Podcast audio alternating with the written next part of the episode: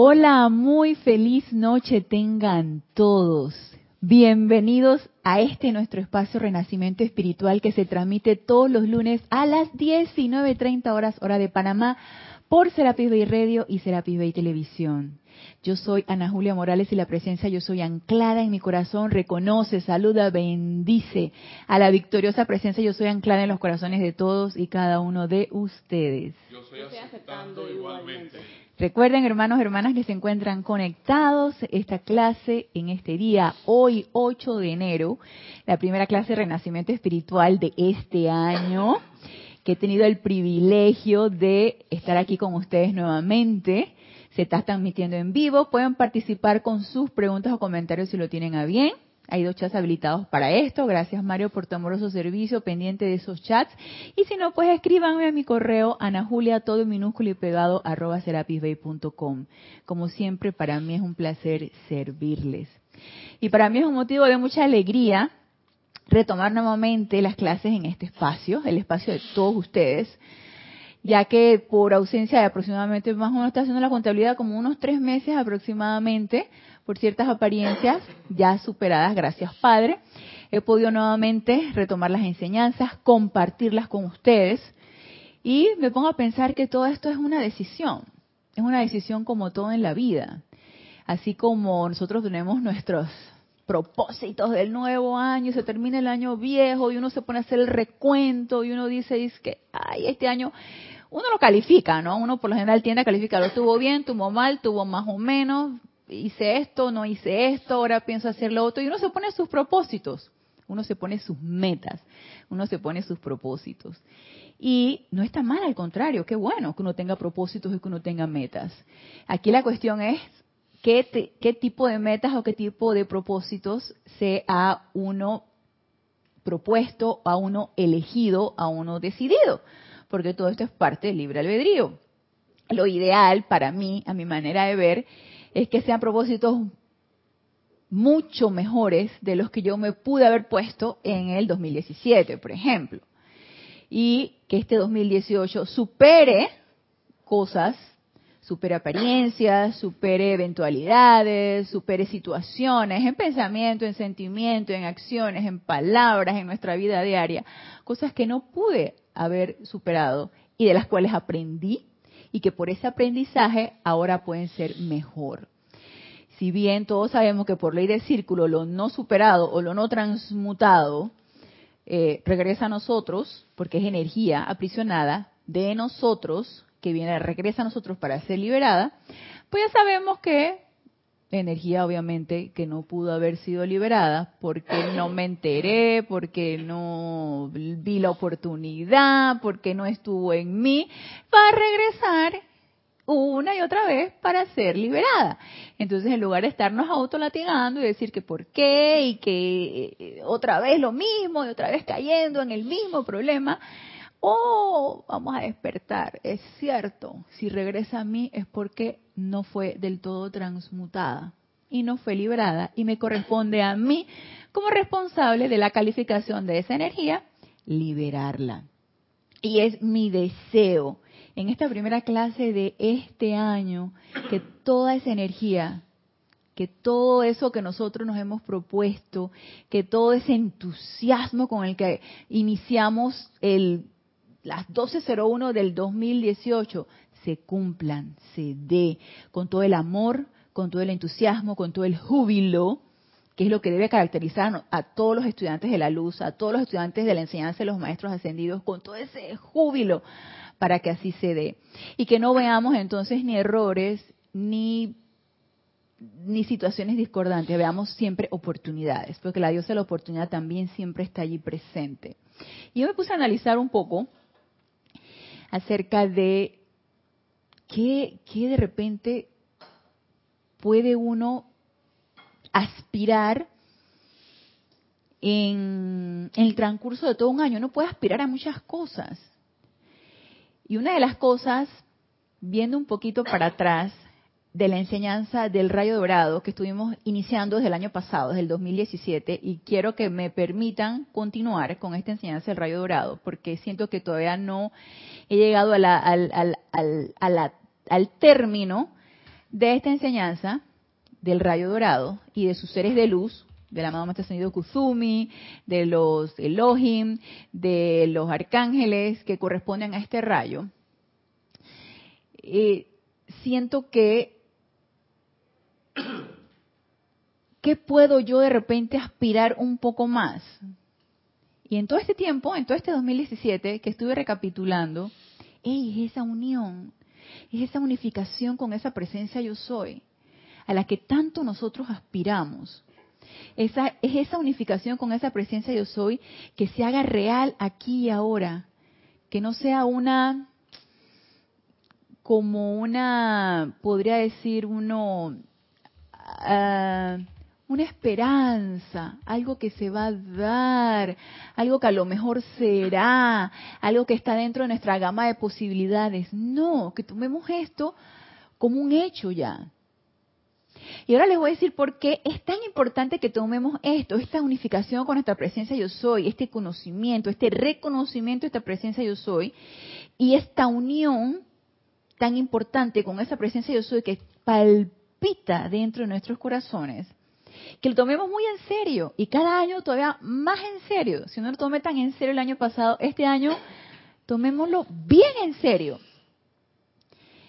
Y pensando un poquito esto con esta unificación a la que todos aspiramos y que lo vemos como eh, la meta a realizar, pero a lo mejor algunos de nosotros y me cuento entre ellos porque me he autoobservado en eso, lo veo como algo bien lejos. Yo sé que se va a dar, no sé cuándo, pero esa unificación con esa presencia de yo soy, esa unión con ese santo ser crístico se va a dar. O sea, que el santo ser crístico, esa presencia de yo soy y yo somos uno.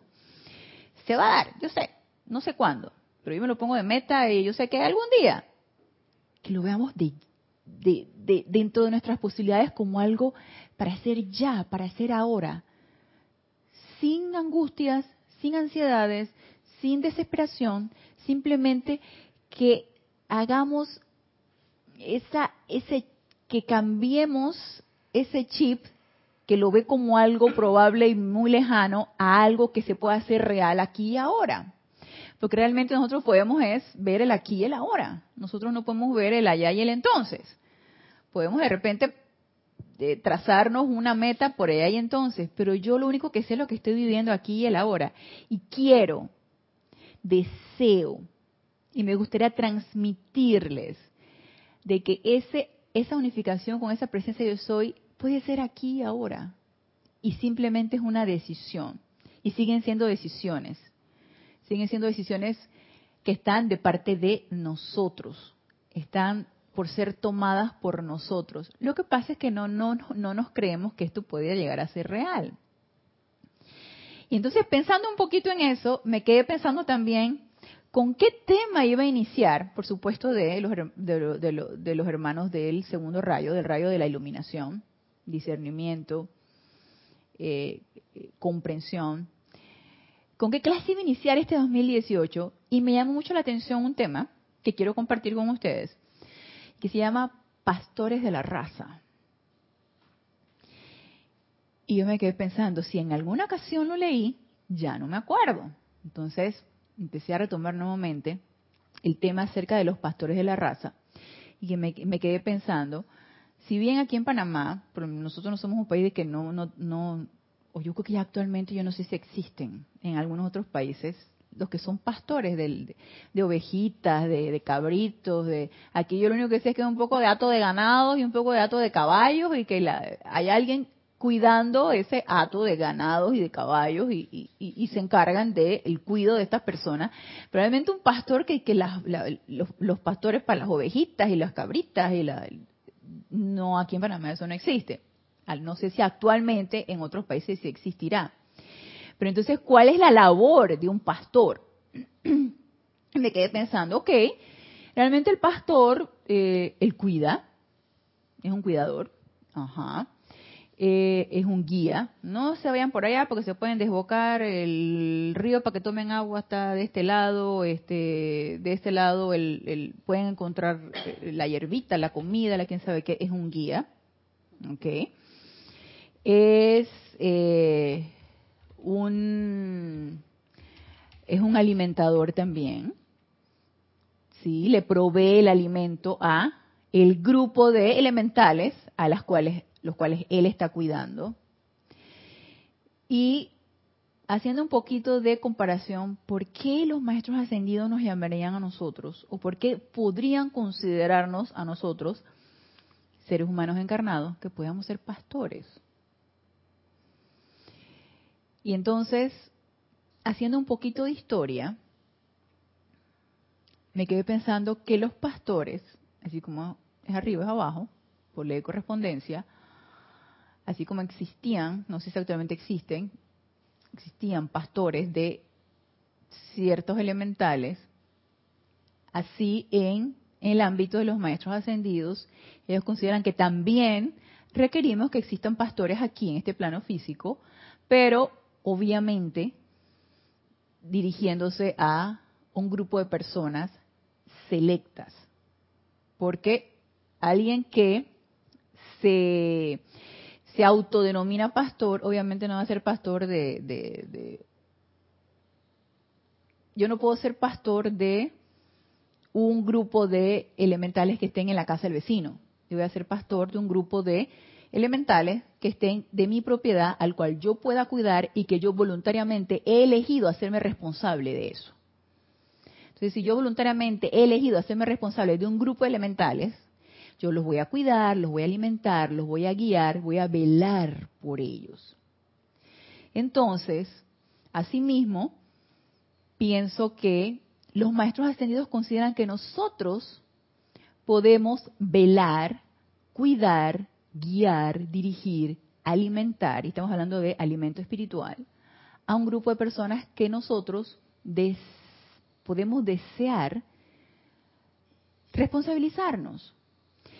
Y esto depende de nuestra decisión y de nuestro libre albedrío, porque obviamente esto es una responsabilidad. Yo no voy a dejar, si yo fuera un pastor de un grupo de elementales, que mis elementales se enfermen, se desboquen, se les haga, se les, haga daño por haber, haberlos yo guiado en un lugar donde no es lo más adecuado para ellos, porque sé que si pasa por ahí hay un despeñadero y se pueden despeñar o si pasan por acá, el agua está contaminada y les puede dar una enfermedad. O si yo no veo por dónde están caminando y se le puede pegar a un animal y le puede dar una enfermedad y se me pueden enfermar los, benditos elementales y se, entonces yo tengo que ver todas las posibilidades y por supuesto que eso es una responsabilidad entonces yo escojo el número de elementales, viéndolo desde el punto de vista del pastoreo de los elementales. Yo escojo un número de elementales donde yo decido responsabilizarme o a quienes yo decido responsabilizarme para guiar, para cuidar, para alimentar, para velar por ellos. Ahora, viendo desde el punto de vista acá de un grupo espiritual, es una decisión también y es una responsabilidad también cuando nosotros decidimos erigirnos como eh, una guía, un facilitador o un alimentador espiritual de un grupo de personas en donde yo voy a descargar, obviamente, no mi enseñanza, voy a descargar la enseñanza de los maestros ascendidos.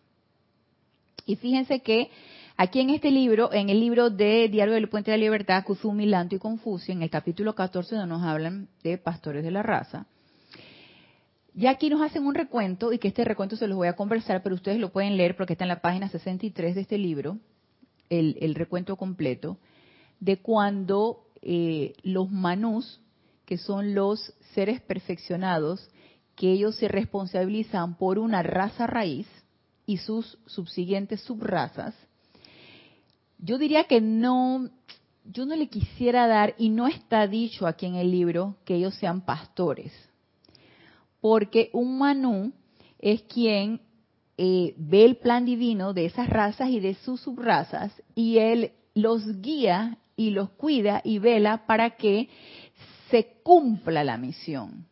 Y de hecho, las tres primeras razas raíces cumplieron su misión y ascendieron. ¿Dónde fue el meollo del asunto?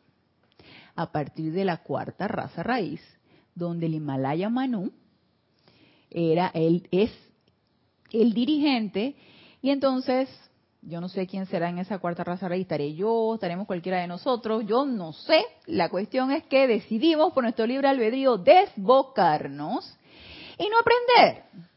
Y no aprender, y no irradiar, irnos por la libre, irnos por nuestra cuenta. Y entonces, el amado Himalaya Manu, Manu de la cuarta raza raíz, está aquí velando, guiando y alimentando a quienes por su libre albedrío decidan cumplir su misión. Posteriormente, posteriormente viene la quinta raza raíz con el Manu Vaishvashwata. Igual, yo no sé si yo pertenezco a esa raza raíz. No lo sé. Yo sé que estoy atorada aquí. ¿De qué raza raíz? Obviamente no es las primeras tres. Debe ser o la cuarta o la quinta. No sé. La cuestión es que sigo atorada aquí.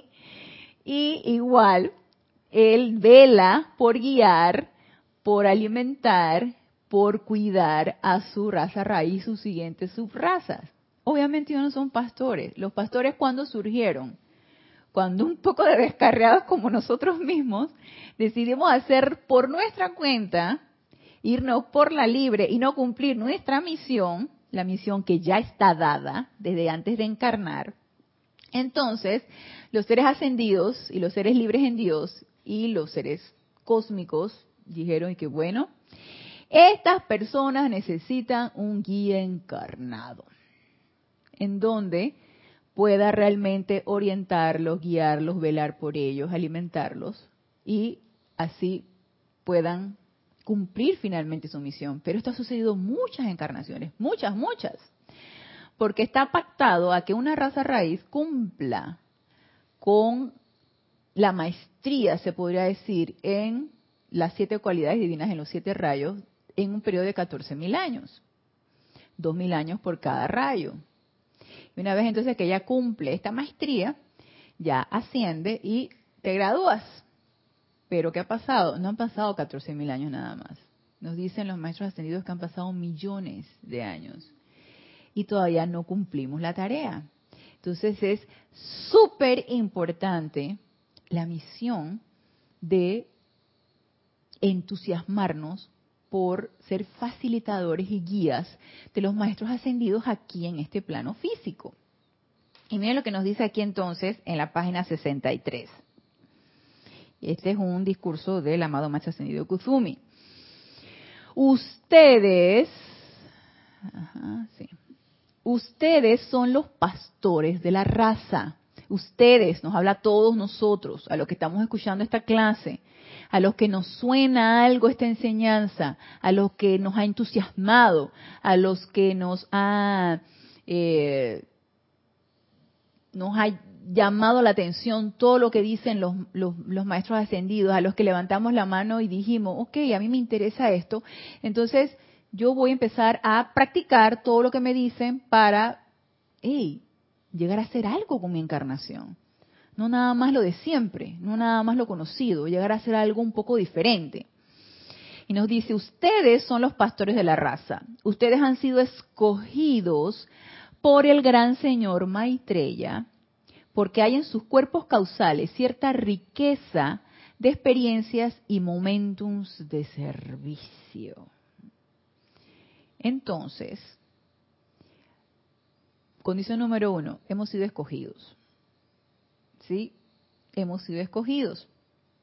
Hemos sido escogidos por qué cualidades? Por momentos de energía ya adquiridos, haciendo lo mismo en encarnaciones pasadas.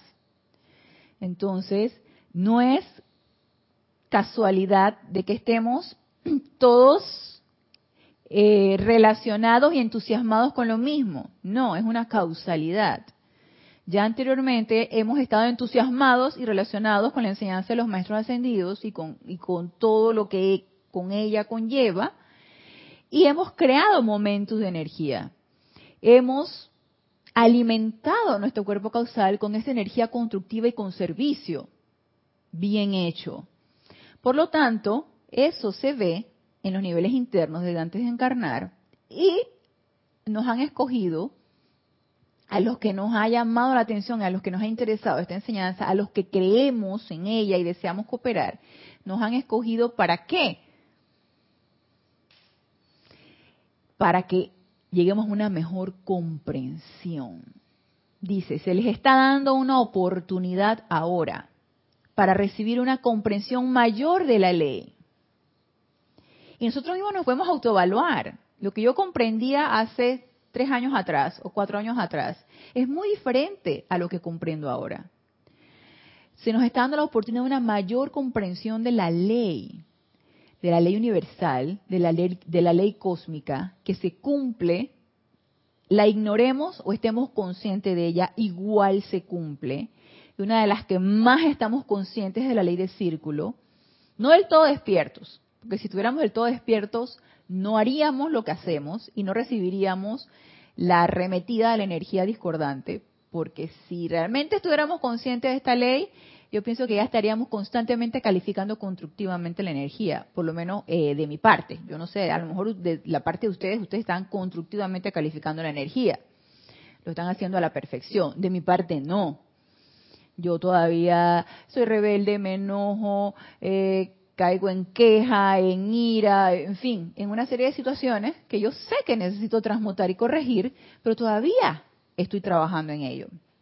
Entonces no he comprendido de todo la ley del círculo, porque si no, no la mal calificaría la energía, la respetaría y la trataría constructivamente, con amor, si fuera el caso pero no la comprendo del todo. Entonces, lo que se nos dice aquí es que nos están dando una mayor oportunidad de una mayor comprensión de la ley, una comprensión mucho mayor, a través de la cual podrán hacer sus mentes y cuerpos más útiles para llevar las palabras, la radiación y las obras de los maestros al resto de la humanidad. Y es que si no comprendiéramos, si no hubiera una mayor comprensión de la ley, difícilmente podríamos nosotros transmitirla.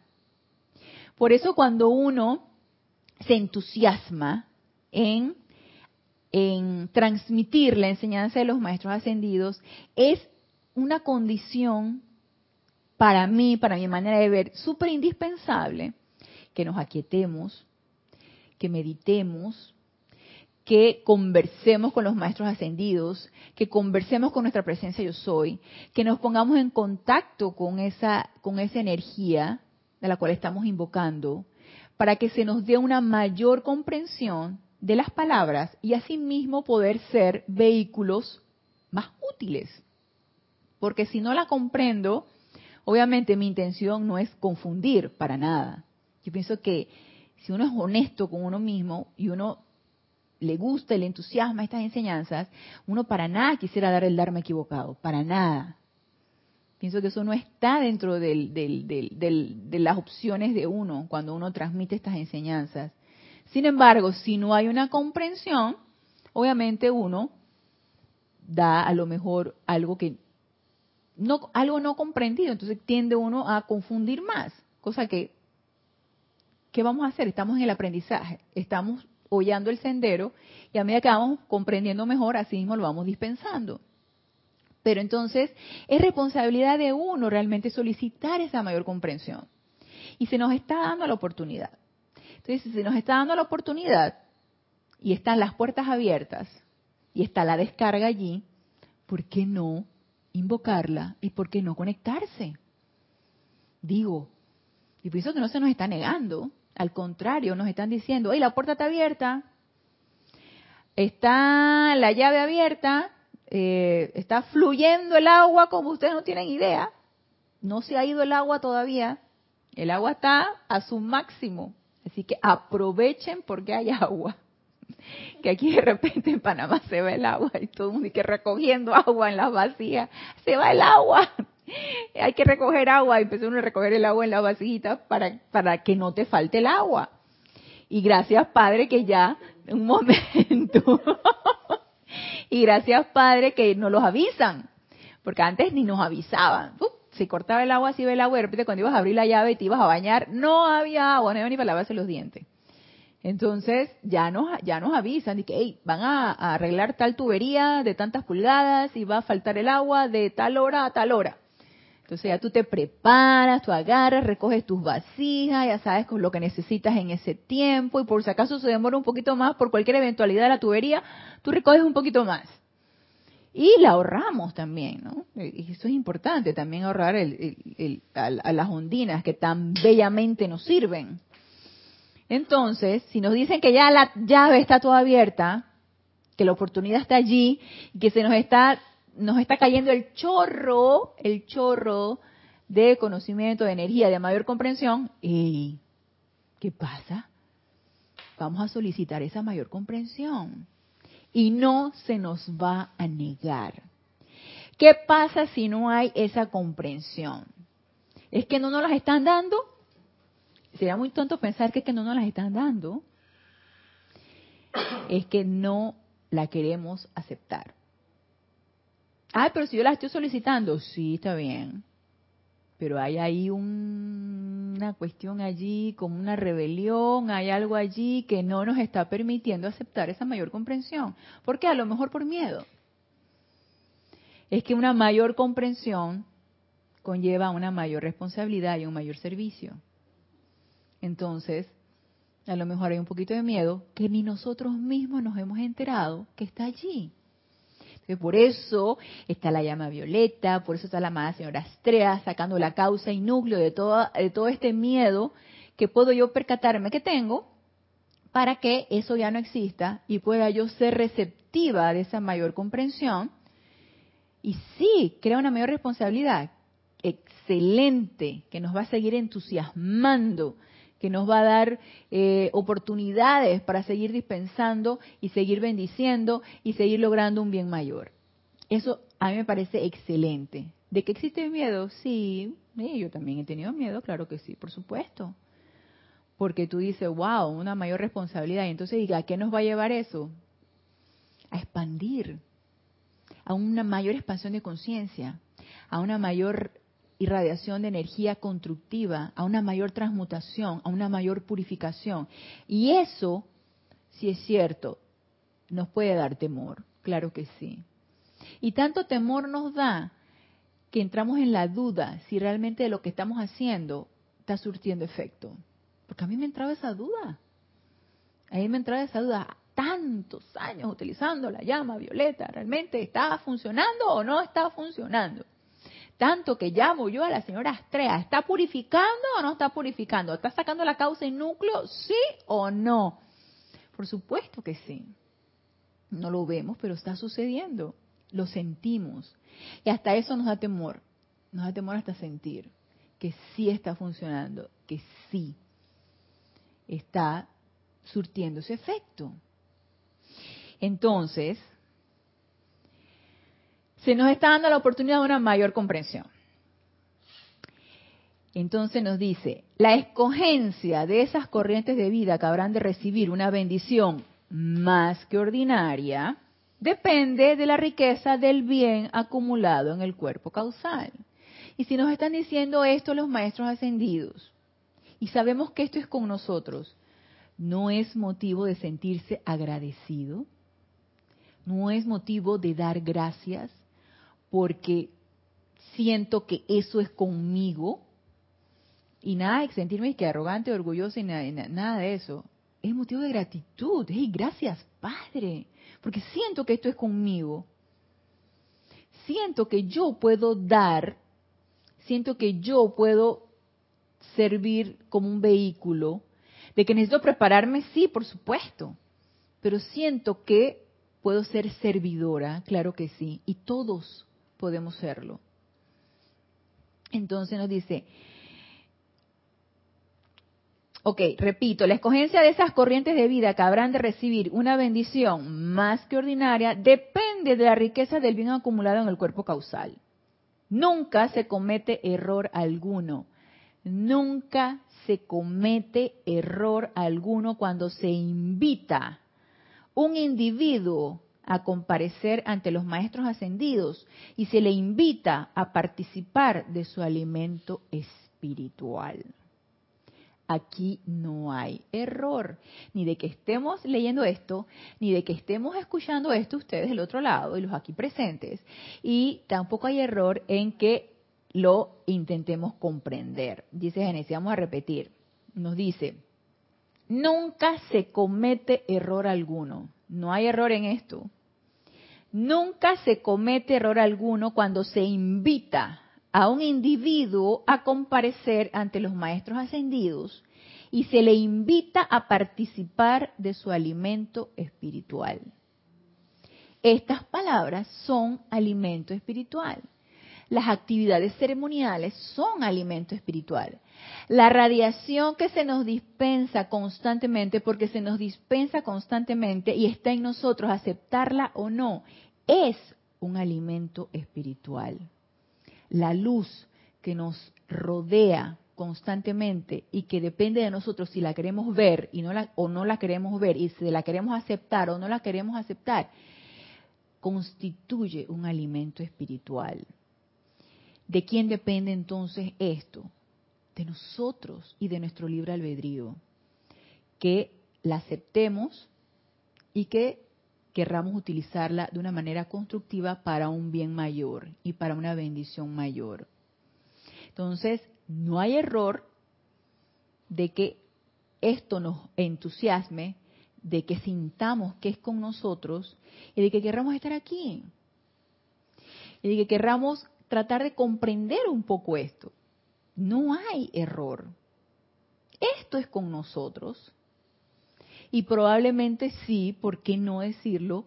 Probablemente sí hemos sido escogidos porque hemos acumulado algún momento en, alguna encarnación.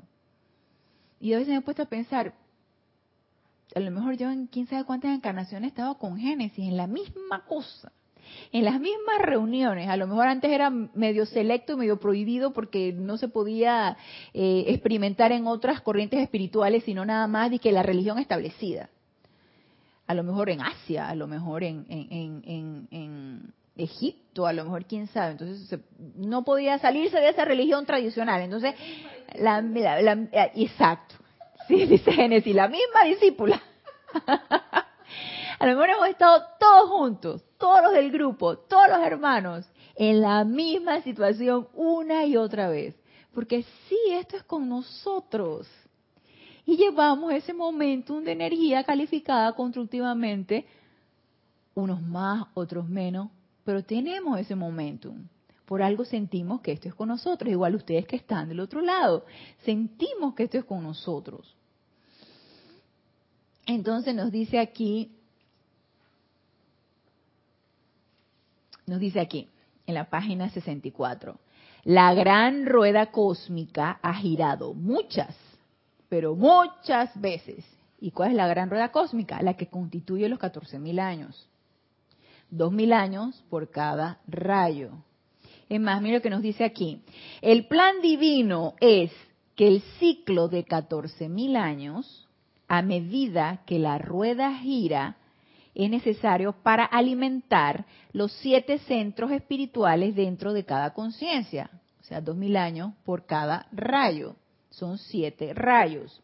Así como también sus siete vehículos. Para, al final del ciclo de catorce mil años, hacer del hombre un príncipe divinamente dignificado, similar a los maestros Jesús y Saint Germain. O sea, más claro no lo pueden decir. En la dispensación pasada, que fue la dispensación del sexto rayo, donde el amado Maestro Ascendido Jesús fue su, su, su fue como quien dice el, el maestro distintivo de esa dispensación. La de la paz, la de la administración y la paz. Es estábamos todos, todos desde hace dos mil años llamados a graduarnos en esa dispensación. Porque ya llevamos millones dándole vuelta a la rueda. Si no es los primeros 14 mil años que estamos nosotros enfrentándonos a cada uno de los rayos. Yo no sé, 14 mil, ¿de cuántas 14 mil hemos estado nosotros enfrentándonos a la rueda una y otra vez? Que era mucho lo que me acuerdo que nos, nos decía nuestro antiguo director del grupo Jorge Carrizo, dándole vueltas al samsara, dándole vueltas a la rueda de la reencarnación una y otra y otra vez. Entonces hemos cumplido muchos ciclos, muchas ruedas cósmicas de 14.000 años. Entonces cuando vino el Maestro Ascendido Jesús en su dispensación, y lo ideal es que toda la de la cuarta y quinta raza agarráramos y en esta, en esta nos graduamos. Viene el amado Maestro Ascendido San Germain dice que, hey, estamos ya en los últimos 2.000 de la rueda cósmica de los 14.000. He venido, he venido por ustedes nos quedan dos mil años, vamos, vamos, vamos. Entonces nos dice el amado Señor Señor, me necesito de ustedes, necesito de seres encarnados que nos sirvan como irradiadores, como vehículos para nosotros poder contagiar a cuantas personas sean necesario para que cumplamos nuestro plan divino, cumplamos nuestra misión. Entonces nos dice aquí, la gran rueda cósmica ha girado muchas, pero muchas veces y al completar cada ciclo de 14.000 años, se pretendía que un nuevo grupo de almas hubiera logrado la madurez divina. Pero ¿qué pasó? Nos quedamos en la infancia. Seguimos siendo infantiles divinamente. Seguimos siendo niños. Debería tomar aproximadamente 14.000 años desde el momento de su primera encarnación. Imagínense, el momento que nos, nos individualizamos somos chispas divinas individualizadas hacia millones. Supuestamente debe haber durado 14.000 años.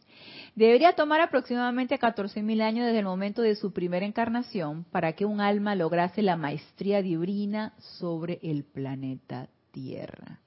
Entonces, ¿qué nos quiere decir esto? Estamos sobregirados. Estamos más que sobregirados, así como cuando uno se sobregira en las tarjetas de crédito. Entonces, que no me queda, Nada de dinero. Estoy sobregirada y los intereses me están comiendo. Sí, Genesis. Sí, Ana, que quisiera aportar a lo que dices que, o sea, estamos en esa rueda de, de, reencarnación ahí, saboreando esa tontería de los sentidos, como dicen los maestros. Y bueno, en estos últimos meses, eh, bueno, Lorna específicamente ha estado hablando mucho de las programaciones y igual, bueno, no sé, por algo se ha tocado mucho el tema de, los, de las programaciones, igual en los ocho días de oración se habló mucho de ese tema. Y yo pude comprender también que eso de la tontería de los sentidos tiene que va un poco más allá que esos vicios que tienen que ver con sexo, drogas, rock and roll y azúcar y café y todo eso, sino que esa tontería de los sentidos también son tus programaciones, entonces tiene que llegar, o sea, es, no sé hasta cuándo vamos a decidir hacerle frente a nuestras programaciones eh, y, y decir, acá, ya, hasta, hasta aquí esta programación de este comportamiento que se repite generación tras generación o que la vida te pone nuevamente este capítulo de nuevo, oye, ya, hasta aquí, este capítulo se va a acabar. Viene una nueva, un nuevo chip, pero eso uno lo tiene que, o sea, tú mismo tienes que tomar esa decisión. Así es. Como en mi caso, que yo a veces ando diciendo que yo caigo en esto de, a veces no presto atención. Ok, ¿hasta cuándo voy a saborear, por ejemplo? Ese es un ejemplo muy real eso de que no presto atención. ¿Lo voy a seguir disfrutando o le voy a decir alto? Ok, hasta aquí ya basta Génesis de no prestar atención. ¿Y cómo me saco ese chip? Bueno, el, el Elohim vista, ya basta de la tontería de los sentidos. Entonces, bueno, ahí tengo una herramienta con los maestros que, en este caso, el Elohim vista, que es la concentración, la atención y bueno, trabajarlo, pero, mm, o sea, eso es bueno, no, no hay que seguir saboreando esa tontería de esos sentidos. Claro, gracias Genesis por tu comentario. Es cuestión de decisión, es tomar la decisión. Y eso es primer rayo. Tú dices, hasta aquí. Mi voluntad, no la voluntad de la personalidad.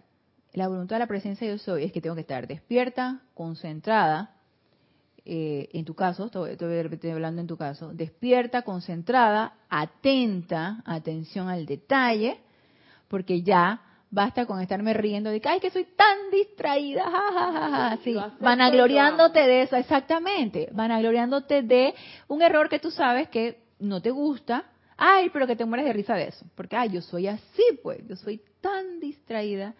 En mi caso, yo también soy bastante distraída y, este, y desorientada. Entonces llama a Violeta con eso porque yo llego, increíble, pero llega a un estacionamiento. Te voy a contar una, les voy a contar una cuestión muy chistosa que me pasó. Estábamos en un estacionamiento y sobre todo cuando son estas, estos estacionamientos bajo techo en, lo, en los centros comerciales, en los moles. Entonces, si no tienes atención al detalle de dónde dejaste tu auto, y si son centros comerciales muy grandes, yo en lo personal me pierdo. No sé dónde queda mi auto, hasta puedo caer en la tentación de pensar que me lo robaron. Y en estuve en un centro comercial, iba con mi mamá, entonces yo no me había percatado de que habíamos bajado un nivel para poder ir al supermercado y ya cuando regresamos teníamos que subir ese nivel, pero no lo subí. Estaba buscando el auto en la planta baja. Entonces, aquí como siempre está la pelea del estacionamiento y cuando tú ves que una persona está allá con las bolsas y va lista para su auto, la persona que va en el auto buscando estacionamiento te pregunta, ¿va a salir para ella ocupar tu lugar? Entonces, y mi mamá y yo, y busque el auto. Entonces en eso un auto de un señor venía detrás y dice, ¿van a salir? Yo le digo, sí, pero no encuentro mi auto. Y el insolente, dice, ¡ay! El alemán ya las persigue. El alemán es el Alzheimer. Dice, ¡ay! El, alemán ya las persigue. O sea, nos volteamos a ver, dice, ¿qué le pasa? Atrevido. o sea, entonces eso, la distracción o la falta de atención de o la desorientación es algo que uno tiene que poner en alto. O sea, no puedes estar desorientada por la vida. No puedes estar distraída por la vida. Hay que estar concentrada, atenta, despierta, suficientemente despierta para saber qué está pasando y suficientemente despierta para ver cualquier oportunidad, porque dormida no vamos a ver las oportunidades. Las oportunidades de cualquier cosa para servir en cualquier momento no se ven dormidas. Y sí, estoy de acuerdo contigo. Es cuestión de decisión, es decir, alto aquí ya. Tontería de los sentidos, este, van a gloriarse de nuestros propios este, defectos entre comillas, no, ya hasta aquí, ya, suficiente. Ya estuvo bueno.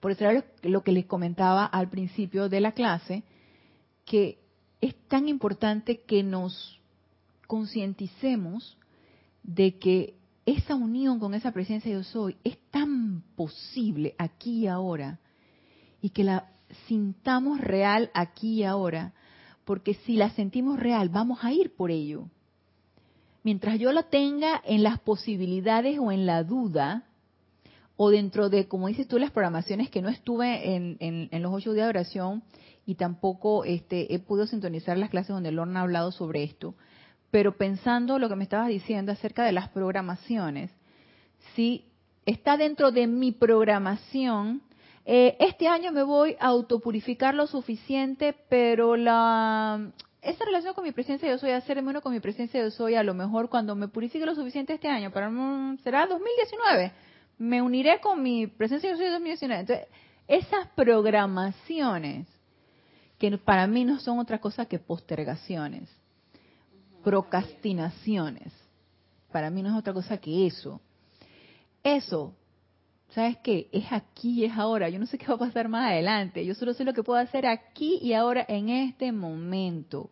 Y qué es lo que yo quiero aquí y ahora. Entonces, sintamos real y posible que aquí y ahora yo puedo llegar a esa unión con esa presencia yo soy. Y es tan importante que nos sintamos capaces de poder hacerlo no, lo, no, no nos sintamos ni temerosos ni dudosos. Y sé que eso está dentro de la misma personalidad, porque ahí la personalidad se rendiría. Obviamente es algo que a la personalidad no le gusta. La rendición no le gusta para nada. Pero darle paso a esa presencia yo soy, donde vas a estar lo suficientemente alerta, donde vas a estar lo suficientemente despierta, donde vas a estar lo suficientemente concentrada, porque la presencia yo soy es eso y muchas cosas más. Entonces, démosle paso. Ya nos aburrimos de, el, jueguito de la personalidad. Entonces, démosle paso a lo que es realmente real. Y hablando un poquito de esa, esa gran rueda cósmica que nos ha dado tantas vueltas ya y que cuántos millones de años ya hemos desperdiciado, cansémonos ya de ser niños espirituales también y empecemos a aspirar y a sentir como real que podemos llegar a esa madurez divina.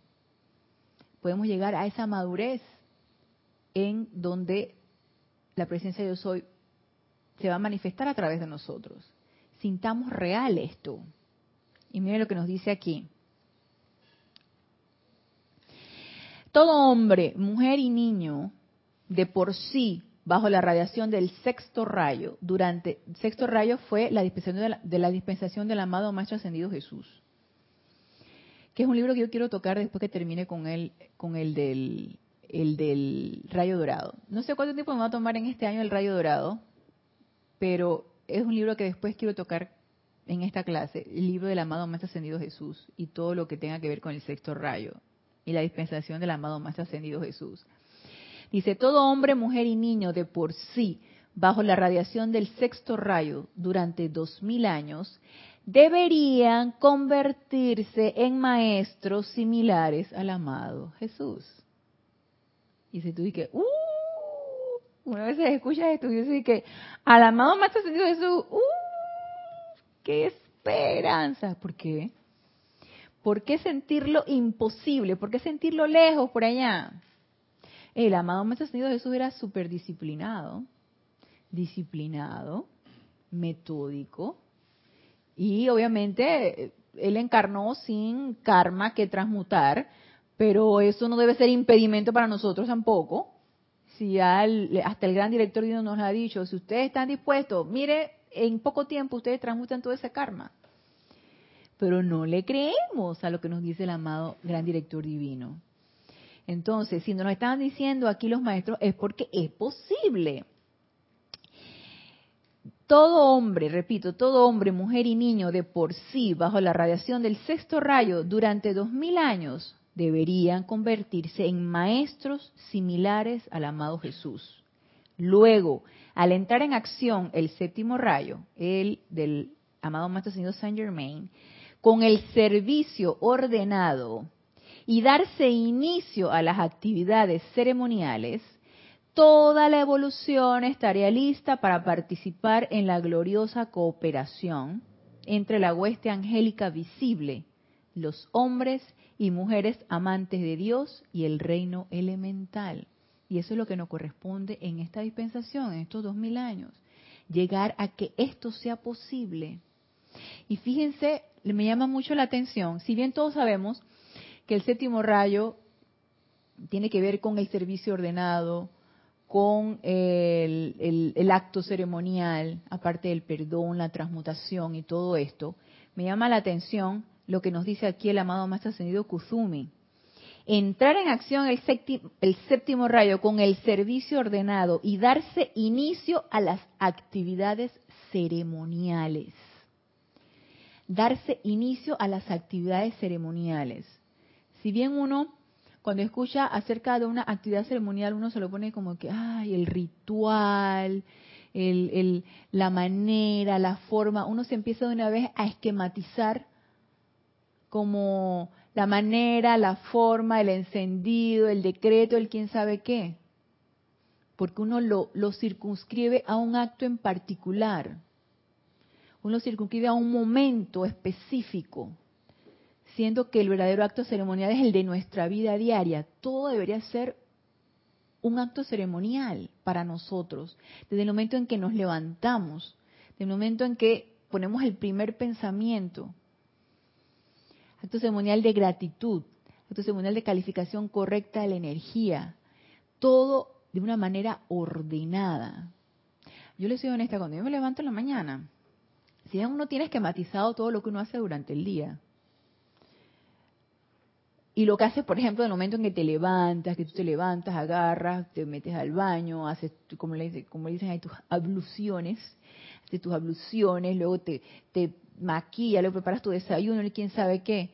A veces ando como una vil loca. Ay, que, y corre para acá, y corre para allá. Y que, entonces yo recuerdo mucho que no me acuerdo en qué libro de la amada Maestra Señor Saint Germain nos decía que hey, el correr, andar corriendo para aquí para allá, no te lleva a ningún lado, puro desgaste de energía.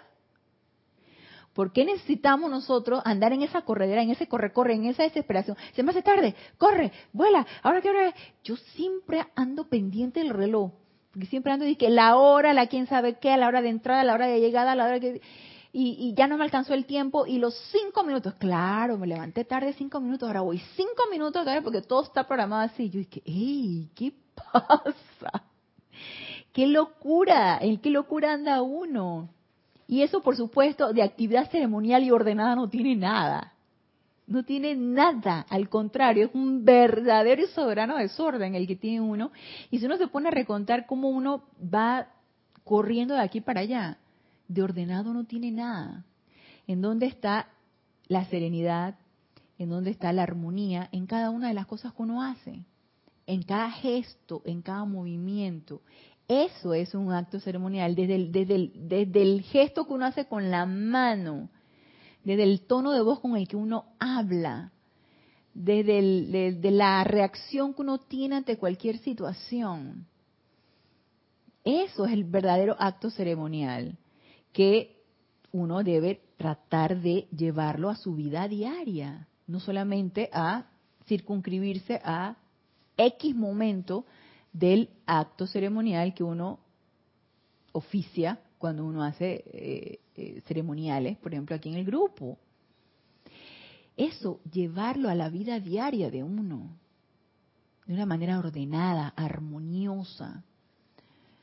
Y realmente es una de mis metas, porque yo veo que me hace mucha gracia que yo a veces comento con compañeros, me, dicen, el típico comentario, tú sabes que fulanito apenas tiene 40 años, sabes que ya se infartó. Yo dije, ¿en serio?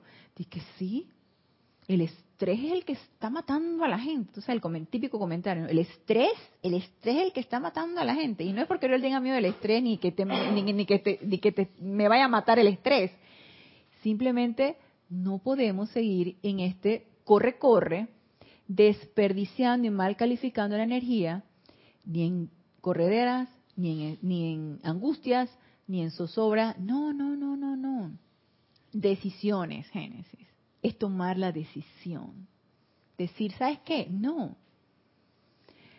De una manera ordenada, de una manera tranquila, de una manera armoniosa, llevar nuestra actividad diaria. Y de eso nosotros hacemos nuestro propio ceremonial, tu ceremonial diario.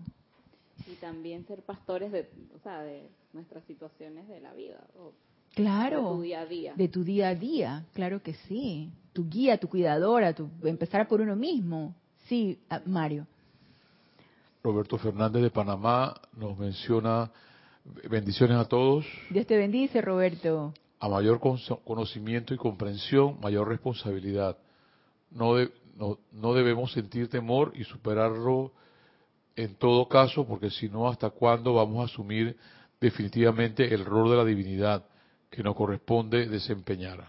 Así es, Roberto, así mismo es. Y si lo sentimos, transmutarlo y estar consciente de eso. Y si sentimos que nos da el frículo, tener mayor responsabilidad ante servir a un mayor servicio, y sabes que mi deseo, mi verdadero deseo, ser honesto con uno mismo, mi verdadero deseo es servir. Entonces, fuera miedo, fuera temor y transmutar todo eso que nos puede ir limitando, nos puede ir impidiendo avanzar. Nos puede, nos puede ir desgastando en energía desperdiciada en miedo. Porque no es otra cosa que uno invierte cualquier cantidad de energía en el miedo. Si uno se pone a ver, uno de cómo uno invierte energía en el miedo, bien desperdiciada. Angustiándose de esto, angustiándose del otro, porque uno dice, ay, no es que estoy estresada. Ay, es que tengo como una angustia. No es miedo, nada más, ay, estoy estresada, nada más. ¡Ey, miedo! ¿Por qué, no lo vas a llamar como es miedo? Tienes miedo ya y suficiente ya estar desperdiciando tu energía en miedo. No, suficiente. Entonces vamos a ver si lo terminamos aquí, en esto, en donde nos dice, Luego, al entrar en acción el séptimo rayo con el servicio ordenado y darse inicio a las actividades ceremoniales, toda la evolución estaría lista para participar en la gloriosa cooperación entre la hueste angélica visible. Hueste angélica visible. Eso realmente es parte del plan de la evolución. Hueste angélica visible, los hombres y mujeres amantes de Dios y el reino elemental, todos juntos y unidos, todos uno, como evoluciones de la presencia yo soy. Pero yo, esto todavía sigue y yo quiero todavía tocar un tema acerca de los pastores de la raza. Pero yo les espero mejor el próximo lunes a las 19.30 horas, hora de Panamá, en este nuestro espacio Renacimiento Espiritual. Gracias a los amados hermanos por darme la oportunidad de servirles. Y los espero el próximo lunes con los pastores de la raza. Hasta el próximo lunes, mil bendiciones.